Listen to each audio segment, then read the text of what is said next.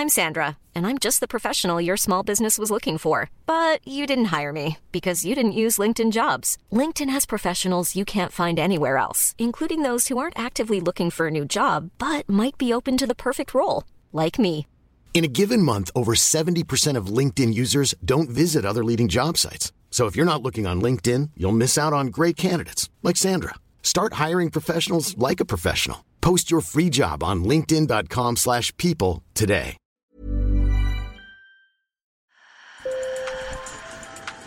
Bonjour. Hello. Hola. Marhaba bikoum. Sur le fil, Le podcast d'actu de l'AFP. des nouvelles choisies pour vous sur notre fil info. Sans doute trouvez-vous les températures trop élevées ces jours-ci. Sur le fil vous propose donc de prendre un peu l'air, direction le royaume des glaces.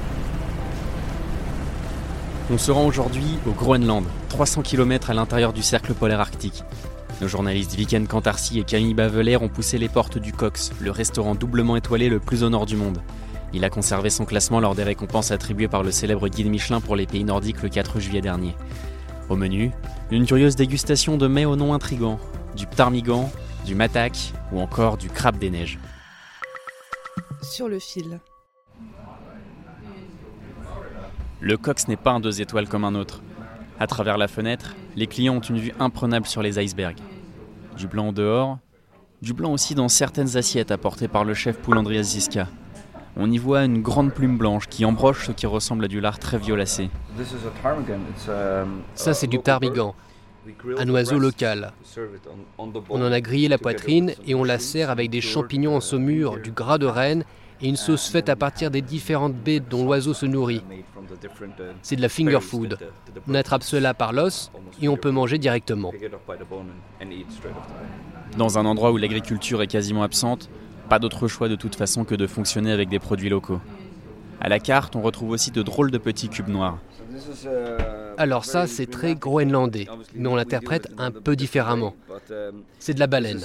Au Groenland, on appelle ça matak. C'est la peau de la baleine que l'on mange crue. Nous, on la dispose en petits cubes et on les fait mariner dans de l'huile de feuilles de cassis. Précisons que le Groenland est l'un des rares endroits du monde où la chasse aborigène de subsistance de la baleine est autorisée. Notre journaliste Camille a pu goûter différents plats et de retour au bureau de Stockholm, elle nous a laissé des petites notes vocales dans lesquelles elle partage ses impressions. Visiblement, ça lui a bien plu. Quoique parmi la vingtaine de plats et les quelques desserts, dont un constitué d'un mollusque noyé de crème sucrée dans son coquillage, il y en a qui peuvent surprendre. le matak. Donc c'est un peu particulier comme goût, c'est très très huileux.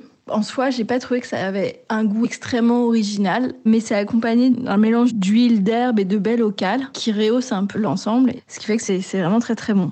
Pour le ptarmigan, j'avoue que j'ai un peu occulté le goût que ça pouvait avoir. J'étais un peu décontenancée par la, par la présence de l'aile sur l'assiette, donc je me suis un peu dépêchée de le manger. Ça désoriente un peu, je trouve. L'ensemble est une expérience assez esquisse que, que la situation géographique du lieu rend d'autant plus extravagante. Car oui, déjeuner au Cox dans le petit hameau d'Ilimanak, ce qui veut dire lieu des espérances, c'est une expérience complète qui commence dès le trajet en bateau, seul moyen pour s'y rendre avec l'hélicoptère. Le voyage pour y aller est absolument magnifique. Euh, on quitte une petite ville, euh, enfin c'est la troisième ville du Groenland qui s'appelle Ilulissat et on prend le bateau qui va naviguer à travers les icebergs pendant pendant une bonne heure. Donc les paysages sont absolument grandioses et au bout d'un peu plus d'une heure, on arrive dans un port minuscule. Quand on arrive, en fait, on a vraiment l'impression d'être au, bout du monde. C'est absolument incroyable de trouver un, un restaurant euh, gastronomique dans cette contrée. Et euh, pourtant, c'est ce qui se passe. Mais que fait-il donc là, au bout du monde, ce deux étoiles? Il n'y est en fait que pour un temps, installé depuis juin et jusqu'en 2023. L'établissement se trouve à l'origine plus au sud, aux îles Féroé, un autre territoire autonome danois situé entre la Grande-Bretagne et l'Islande.